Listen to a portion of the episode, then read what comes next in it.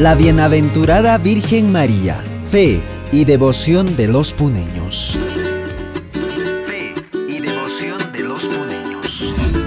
Ayer inició las misas de novena en honor a la Virgen María de la Candelaria. Varios devotos y feligreses acompañaron a la misa desde sus hogares. Algunos escucharon la misa al frente del atrio de la Virgen María de la Candelaria. La verdadera devoción es imitar sus virtudes, porque si hubo alguien que imitó a Jesucristo en esta tierra, esa fue María. Por lo tanto, imitando a María, imitamos a Jesús. Algunos asistentes manifestaron que la fe a la Virgen de la Candelaria les motiva a participar de las actividades litúrgicas presenciales. Luz Cornejo, integrante de la confraternidad Morenada Intocables Juliaca Mía, manifestó que la fe que tiene a la Virgen le conlleva a asistir a las actividades religiosas a pesar de la pandemia. La fe es llevar en el corazón a la mamita, no solamente es bailar, dijo. La fe no solo es bailar, la fe también está presente en todos los actos litúrgicos.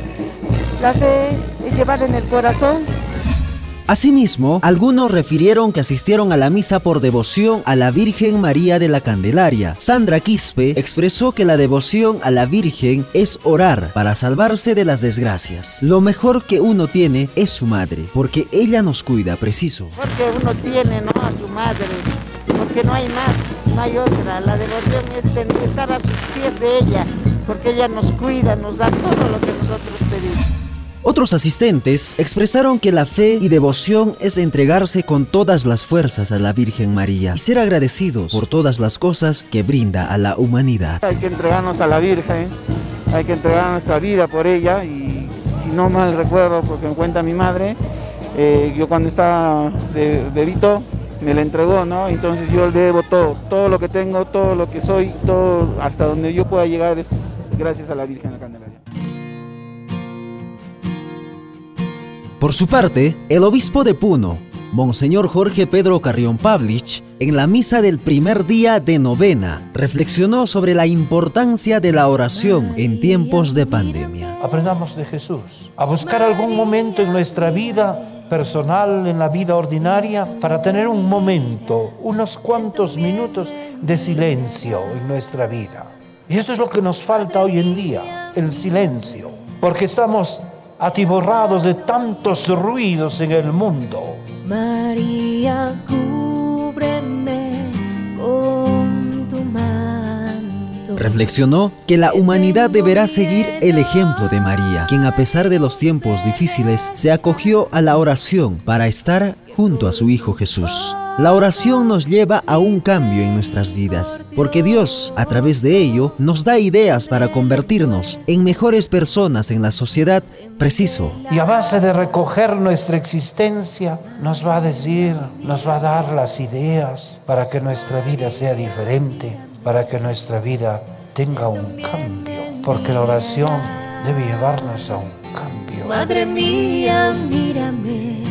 Finalmente, aseguró que varias familias en pandemia experimentaron la importancia de la oración. ¿Cuántos de nosotros nos pusimos feliz y agradecimos al Señor al enterarnos que nuestro amigo, compañero o algún integrante de la familia venció a la COVID-19? Por eso y mucho más es importante la oración, reflexionó. Y en este tiempo difícil de la pandemia, algunas familias han sufrido tremendamente, pero otras, otras tienen la dicha de que no se han contagiado. Tenemos motivos para dar gracias al Señor. Tenemos motivos para alegrarnos cuando nos enteramos que el vecino, nuestro amigo, el familiar ha salido de esta crisis, de esta enfermedad. Tenemos motivos para alegrarnos y decir gracias Señor.